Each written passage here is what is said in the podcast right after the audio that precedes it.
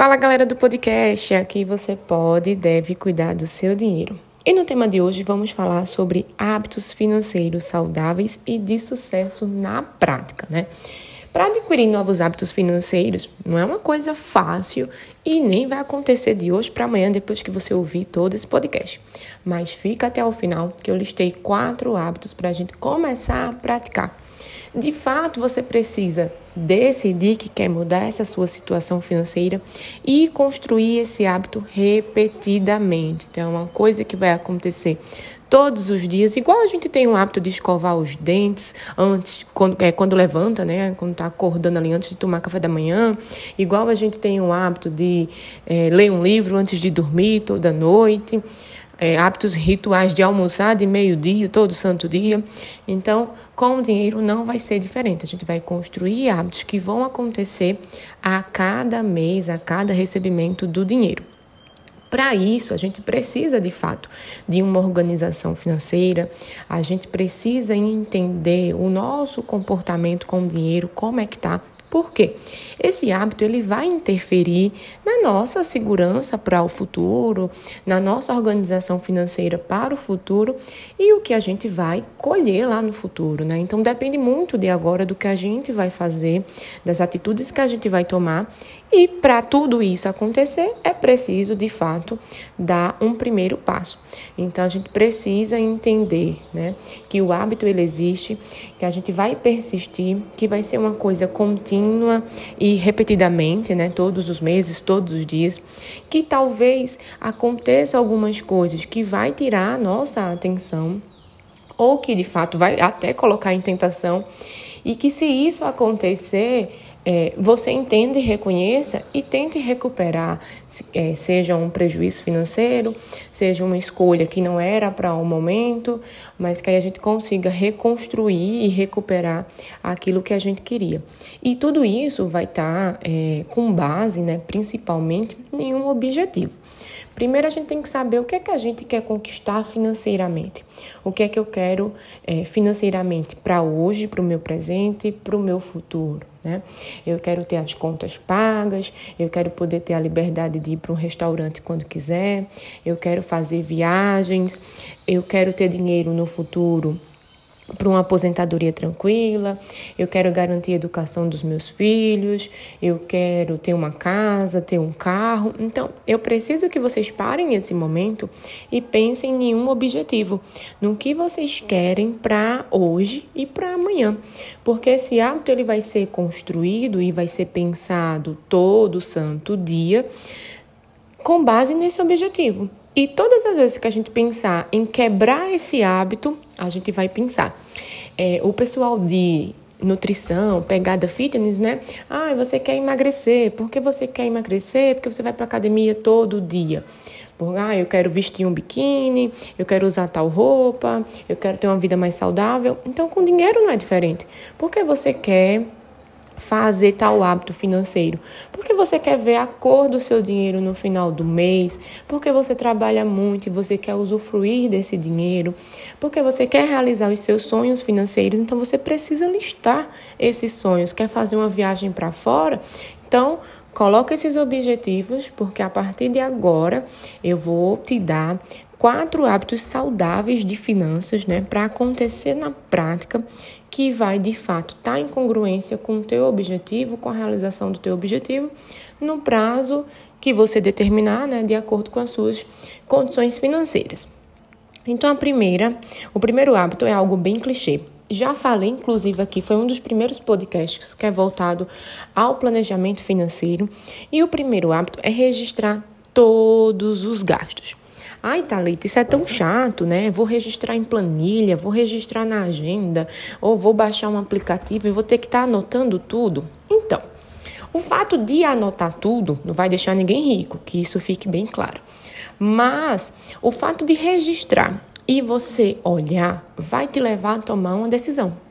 Então, se no final do mês você olha que você anotou todos os seus gastos e você está vendo ali que o teu dinheiro foi para coisas que você nem precisava, que você poderia usar com outra coisa, que essa coisa não te ajuda em nada, então se você não toma uma decisão, a culpa não é de ninguém, né? Quem está usando o dinheiro de forma indevida ou de uma forma que te afasta do teu sonho, da viagem, do carro, da casa, da aposentadoria, é você mesmo. Então, a ideia de construir esse hábito é para justamente a gente fazer esse acompanhamento você vai ter lá, né? É, no episódio 2, que é o plan... no episódio 1, um, que é o planejamento financeiro, vocês vão ter uma planilha disponível, né? Então, é... a planilha também está até no... na biografia do Instagram, né? Do Cash Day. Então, vocês conseguem baixar gratuitamente e na planilha vão ter lá todas as despesas, seja ela fixa, seja ela variável. E dentro dessa planilha você vai botar as despesas que você tem. Então, se você acaba saindo daquela rotina, é, qual foi a escolha, né? O que te levou a sair? É uma decisão sua, mas ali já está no hábito. Você vai estar tá, é, criando essa rotina do que tem que se pagar, é, de quais despesas você quer manter, principalmente agora, na situação que a gente está vivendo, de uma inflação muito alta, de vários produtos, né, super, hiper, mega caros, no aumento aí de gasolina, alimentação, transporte, tudo. Então, se você não tem esse acompanhamento, realmente, né, vai ficar cada vez mais difícil fechar o mês no azul, fechar o mês sobrando dinheiro, se esse dinheiro está indo para outras coisas que não são ou necessidades ou prioridades ou os teus objetivos. O segundo hábito financeiro, ele até poderia acontecer primeiro do que o registro, né? Mas ele está aí inserido nessa planilha, que é o fato de economizar parte do salário e se pagar. Uma coisa que é cultural entre os brasileiros é que a gente recebe o salário e, se sobrar, a gente guarda esse dinheiro para o objetivo. E na maioria das vezes o dinheiro ele nunca sobra, porque a gente faz mil e uma coisas, coisas que eram necessidades, coisas que eram prioridades e coisas que não eram. E aí nunca sobra, vai aparecendo um, outro, três, quatro imprevisto e o dinheiro não sobrou. Então, se você agrega esse hábito 1 um com o 2 e na sua planilha tem lá parcela do meu sonho, seja o sonho da casa, seja o sonho do carro, da viagem, e você paga como se fosse uma obrigação. Porque vejam, a fatura do cartão de crédito, todo mundo paga, porque das duas, uma, se não pagar, começa a bola de neve, juros e tudo mais ou paga porque você quer usar no próximo mês. Então não é uma obrigação, não é um boleto que chega. A conta de energia, todo mundo paga como obrigação. Que se não, não pagar a conta de energia, a CELP vem e corta e você fica à luz de velas. Então, por que não construir esse hábito de se pagar em prol do seu objetivo? E alinhado a esse hábito número um, por quê? Porque não adianta também eu dizer, eu vou pagar o meu objetivo, me pagar primeiro mil reais por mês, sendo que o que você ganha não dá para pagar esse valor total para o seu objetivo. Então vocês precisam construir esse planejamento do passo 1 um, com essa obrigação do passo 2 de economizar para o seu sonho, de se pagar primeiro é, nesse, nesse segundo hábito, atrelado junto porque aí você vai saber exatamente quanto do seu orçamento você consegue economizar e levar em busca do seu objetivo. E aí é onde entra o terceiro hábito. Se a gente organizou, controlou o orçamento, né, tá com o planejamento financeiro em dia, tá acompanhando tudo, o terceiro hábito é construir uma reserva de emergência atrelado aos produtos financeiros que a gente tem sobre investimentos. A reserva de emergência ela vai acontecer para todo mundo, ela vai estar ali disponível para um imprevisto muito gritante, que de fato é uma necessidade, a gente vai ter que usar. Ou muitas vezes a reserva de emergência é uma oportunidade. Imagine que você é empreendedor e você trabalha com bolos, confeitarias e apareceu aquela matéria-prima que você usa numa super, hiper, mega promoção. É um produto que você usa todo dia, toda semana na sua fabricação e se você conseguisse comprar naquela promoção, você teria um lucro maior pelo preço de custo tá menor. Mas você não tem reserva para isso. Então, a reserva de emergência ela está ali para as duas situações, seja para uma oportunidade ou para de fato para um imprevisto.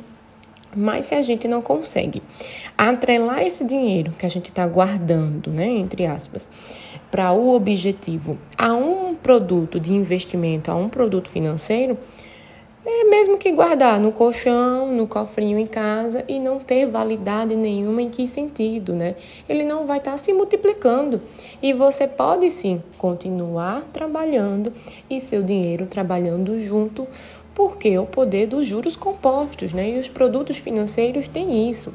Então, no hábito 3, construir essa reserva, é, ter conhecimento dos, dos, investimentos, dos produtos financeiros, onde é que eu posso colocar. É, cada produto tem sua regra, cada produto tem seu prazo, tem o seu rendimento. Então, escolher definitivamente atrelado ao seu objetivo vai ser algo que vai te auxiliar, vai ser uma dupla que você vai fazer com esse produto financeiro, porque enquanto você está fazendo sua parte, todo mês guardando aquele dinheiro no lugar ideal para você, né? Cada pessoa tem um perfil e uma escolha de tempo, é, tempo prazo, né? E rendimento.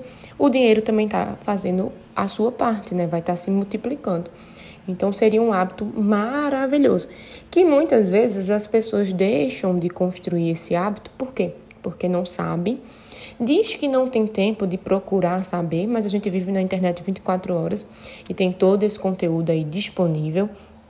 E por falta de conhecimento ou de parar para realmente buscar o que precisa ser feito né, para investir, acaba uh, tendo que trabalhar muito mais para ter um retorno aí, onde poderia estar atrelado junto. E o quarto hábito é o hábito de comparar os preços e evitar compra por impulso, né? A gente tem um recurso, acabei de falar que a gente está na internet 24 horas, e por que não, quando a gente define que quer comprar algo, seja dentro do objetivo ou dentro do orçamento aí do mês, né, das necessidades do mês, por que não comparar os preços, pesquisar na internet, em lojas físicas, em lojas online, mesmo com frete, com tudo, a gente consegue economizar, a gente consegue pedir desconto e pechinchar, qualquer economia já é bem-vinda, porque aquela economia você vai atrelar ao seu objetivo. Então, se você faz essa comparação, você compra no melhor local, em custo e benefício, né?